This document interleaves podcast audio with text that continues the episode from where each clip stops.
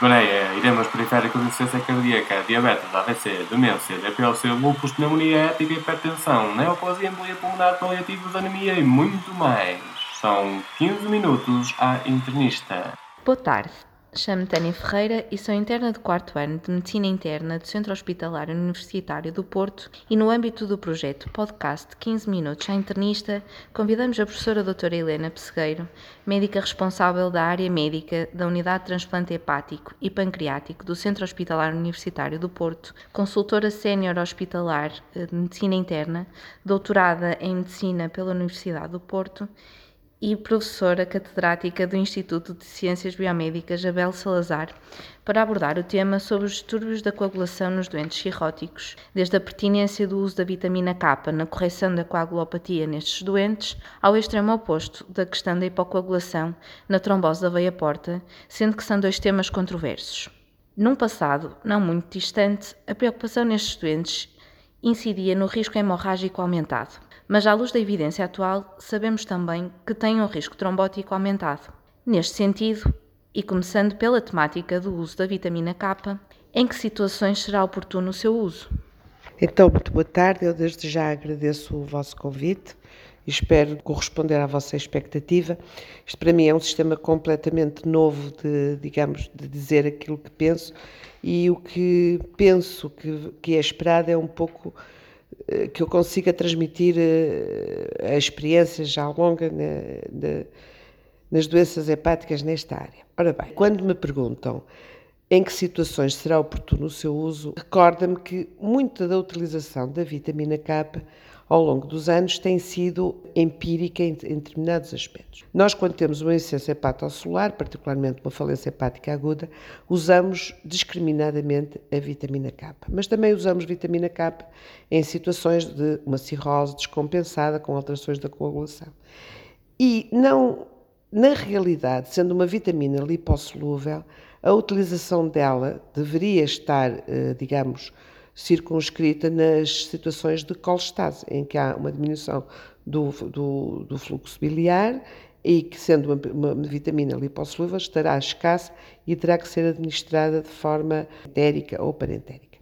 A questão é que a vitamina K, para além das situações de colestase, também é utilizada em situações de cirrose, em que não há um componente colestático, numa tentativa de correção dos fatores de coagulação porque dela depende. E a utilização da vitamina K é habitualmente muito empírica e para além de, digamos, de uma, de uma lógica da sua utilização. Na falência hepática aguda, aí a situação já é diferente, porque há de facto uma necessidade de administração de vitamina K para correção ou tentativa de correção de uma insuficiência hepatocelular. Mas, mas Curiosamente, mesmo na falência hepática aguda, quando nós analisamos diversos trabalhos relativamente a prognóstico, o que é que muda, e hoje penso muito a questão da necessidade de transplantar, não transplantar e quais as ferramentas que nós temos para avaliar a falência hepática, é muito engraçado que não se encontram trabalhos com ou sem e com a quantidade de vitamina K que foi utilizada. Dá a ideia que é uma utilização indiscriminada. Portanto, isto, esta pergunta até me põe algumas questões, que é de meditarmos um bocadinho daquilo que nós fazemos. Falência hepática aguda sempre, doença colestática em que pode haver privação sempre, na situação de cirrose. Nós também a utilizamos agora. Não temos uma lógica neste momento, utilizamos, digamos, de uma forma demasiado empírica e provavelmente devemos pensar melhor sobre a utilização da vitamina K para além das indicações mais restritas. Eu passaria então agora à segunda pergunta, que seria qual o objetivo a atingir e quando devemos suspender? Esta pergunta vai em continuidade daquilo que eu dizia. Em termos de objetivos, é termos a correção dos fatores da coagulação, que dependendo de se tivermos uma doença colestática, isso é avaliável, é mais facilmente avaliável e, portanto, existe um objetivo que é atingido. Se é, houver uma doença hepática crónica com alterações da coagulação, da sua insuficiência hepatocelular que tenha o doente, não vamos ter muito provavelmente uma correção pela utilização da vitamina K. E, portanto, provavelmente utilizamos demasiada vitamina K. Ou devemos, devemos refletir melhor sobre a utilização prolongada. Eu acho que muitas das vezes também é verdade que não é suspensa por uma questão de não há riscos aparentes e, portanto, é um bocadinho o que às vezes se faz na medicina, que não é errado, não meditamos sobre as coisas. Mal não faz, o melhor é deixar estar. E daí vinha então a minha terceira uh, pergunta relativamente a este tema: se há e, e se há quais são os potenciais riscos do seu uso? Esta pergunta eu fiquei um bocadinho admirada com ela pela oportunidade dela e gostei dela, porque na realidade, estando nós hoje a olhar a doença hepática como uma doença também procoagulante, nunca foi, no meu conhecimento, avaliado o, o, o, papel nefasto da vitamina K na cirrose hepática para além de uma utilização racional. Quer dizer que nós não sabemos, que eu saiba, a influência que pode ter uma hiperutilização da vitamina K numa situação trombótica. Porque, em termos de trombose, também vai ser uma das temáticas faladas hoje, segundo me disseram, em termos de trombose, há muitos fatores que levam a um aumento da trombose na doença hepática crónica avançada, mais avançada. Portanto, eh, estudos que tenham verificado que a utilização da vitamina K indiscriminadamente tenham condicionado mais, uh, haver mais trombose em situações mais graves de doença hepática crónica, eu não tenho conhecimento, mas pode ser uma falha minha. Portanto, passaríamos então ao segundo tema, o extremo oposto, que seria abordar o tema da hipocoagulação na trombose uh, da veia porta nestes doentes cirróticos. E, portanto, então surgia a pergunta de a quem devemos hipocoagular? Isto é uma pergunta, pronto, muito, muito, muito, muito abrangente. O que é que nós sabemos? Nós deveríamos hipocoagular quando há trombose verificada, é uma questão. E a outra questão, será que temos conhecimento para hipocoagular os doentes em risco de trombose e qual é o objetivo dessa hipocoagulação? Portanto, prevenir a trombose e hipocoagular nos doentes em que se verifica uma trombose. Vou começar pela primeira parte. Relativamente ao doente que se apresenta uma trombose da veia porta em cirrose, estamos apenas nos doentes com, eh, com cirrose, porque são assuntos algo semelhantes, mas com muitas diferenças. Esses doentes, eh, o ponto 1, um, é preciso nós determinarmos qual é o momento em que nós vamos hipocoagular o doente. Portanto, sabermos qual é o momento de trombose que ferramentas é que nós temos para saber se estamos perante uma trombose em que a encontramos por um acaso ou se estamos perante uma trombose recente. Aspectos radiológicos às vezes podem nos ajudar. Outras vezes fazemos hipocoagulação nestes doentes convencidos que a trombose é recente e que ainda vamos a tempo de reverter. E daí talvez depois os resultados também serem tão díspares, é que nós não temos a certeza absoluta estamos perante um episódio trombótico recente ou mais antigo. Às vezes até nos baseamos muito em exames de imagem. Doente fez uma imagem no mês de outubro, faz uma imagem agora. E não havia trombose e hoje há trombose. O que é que nós podemos dizer neste intervalo de tempo? E porque muitas vezes ela decorre de forma assintomática, houve trombose. Mas até pode ter sido a primeira imagem, não ter, não ter sido, digamos, competente. Bom, quando hipocoagular os doentes, se não houver inconvenientes major, podemos já falar deles, a hipocoagulação está prevista numa tentativa de reverter a trombose e que inconvenientes majores. Nós estamos a hipocoagular doentes, muitas das vezes com hipertensão portal, com varizes esofágicas, varizes esofágicas grandes, com risco, com episódios prévios de varizes. O que nós tentamos, e muitas vezes não conseguimos, é fazer uma profilaxia eficaz. Qual profilaxia? Com beta-bloqueantes ou com laqueação de varizes? O ideal é fazermos um programa de laqueação de varizes prévio à hipocoagulação. Este seria o ideal, embora uh, os textos sejam um bocadinho, um bocadinho de, de tudo.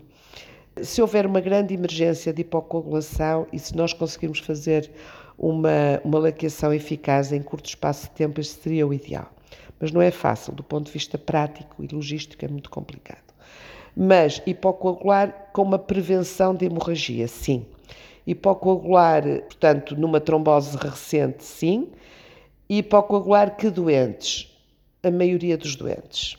Agora, diz-se muito que serão os doentes que estão em lista ou que são os doentes que vão, portanto, submetidos a transplante hepático. Porquê? Porque nós hoje sabemos que a incidência de trombose da veia porta em cirrose é maior nos, nos, estudos que incluíram doentes em lista de transplante ou que estão, digamos, com doença hepática avançada.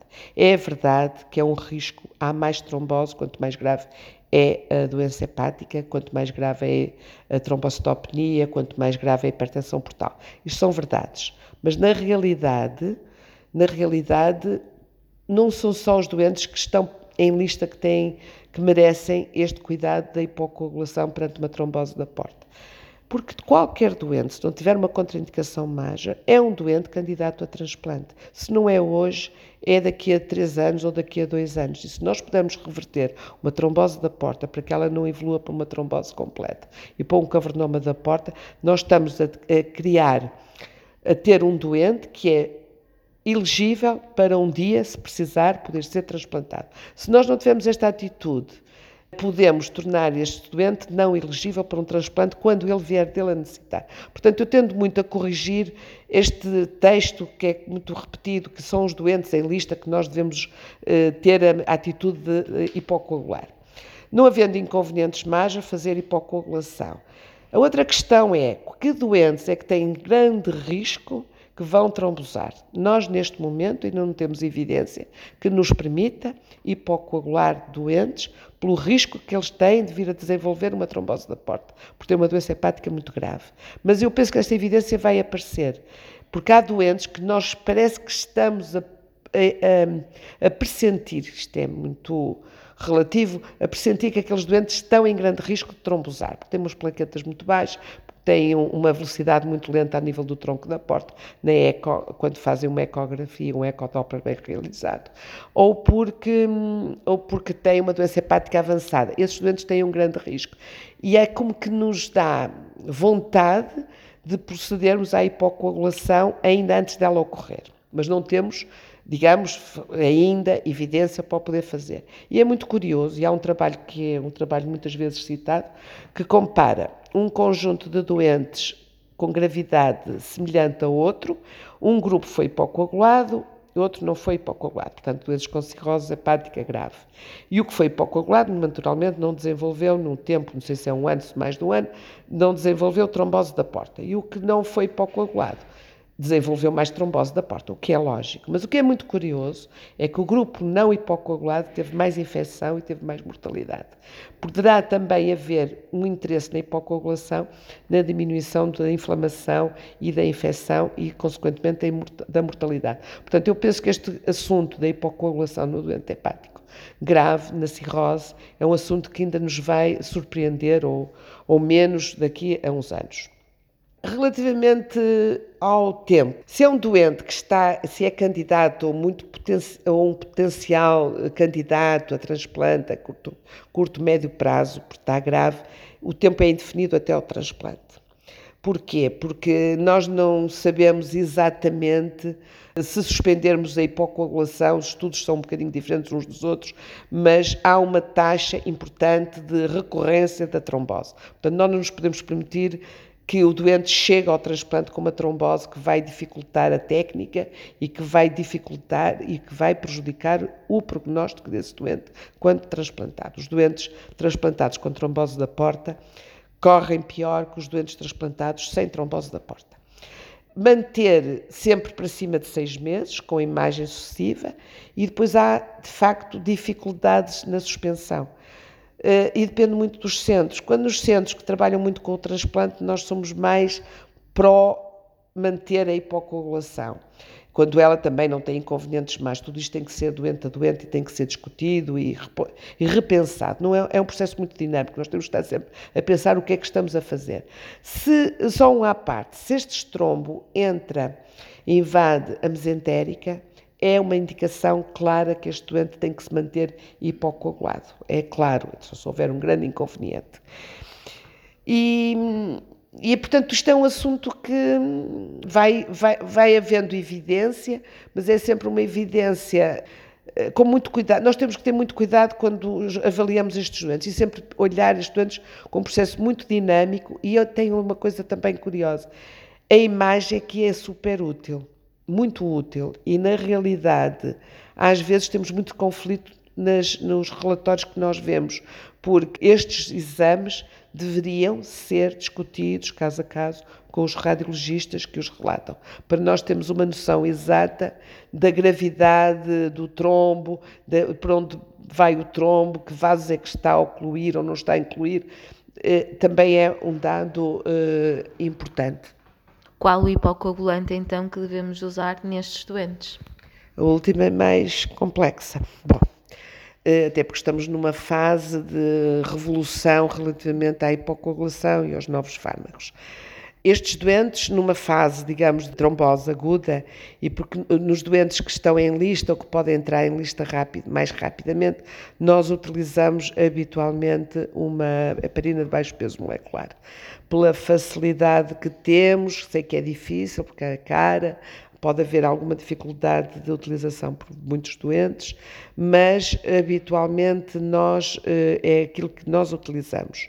Se prevemos uma hipocoagulação mais duradoura, ou se esse tempo se prolonga, até porque um doente pode estar mal, depois pode melhorar, depois é incómodo, geralmente passamos para os, uh, os anticoagulantes orais.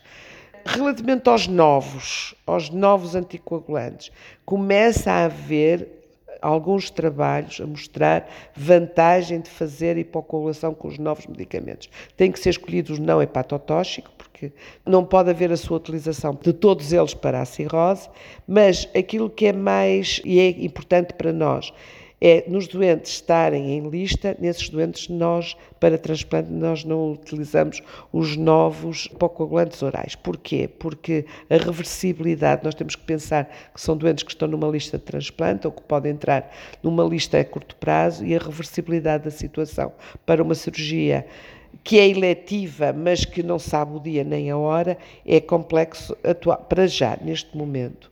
Agora, eh, nós habitualmente nestes doentes mantemos por longos períodos o, as, as heparinas de baixo peso molecular, sempre com o cuidado nestes doentes de manter a prevenção das hemorragias digestivas, ou porque fizemos um bom programa de laqueação associado eu geralmente associo as duas coisas sempre que posso aos beta-bloqueantes. Mas e é muito curioso que quando se revêem todas estas situações, eu há um bocadinho não disse, de hipocoagulação em doentes com cirrose, os eventos hemorrágicos não são piores, nem são, não são nem mais graves, nem mais frequentes do que na outra, nos outros doentes não submetidos à hipocoagulação.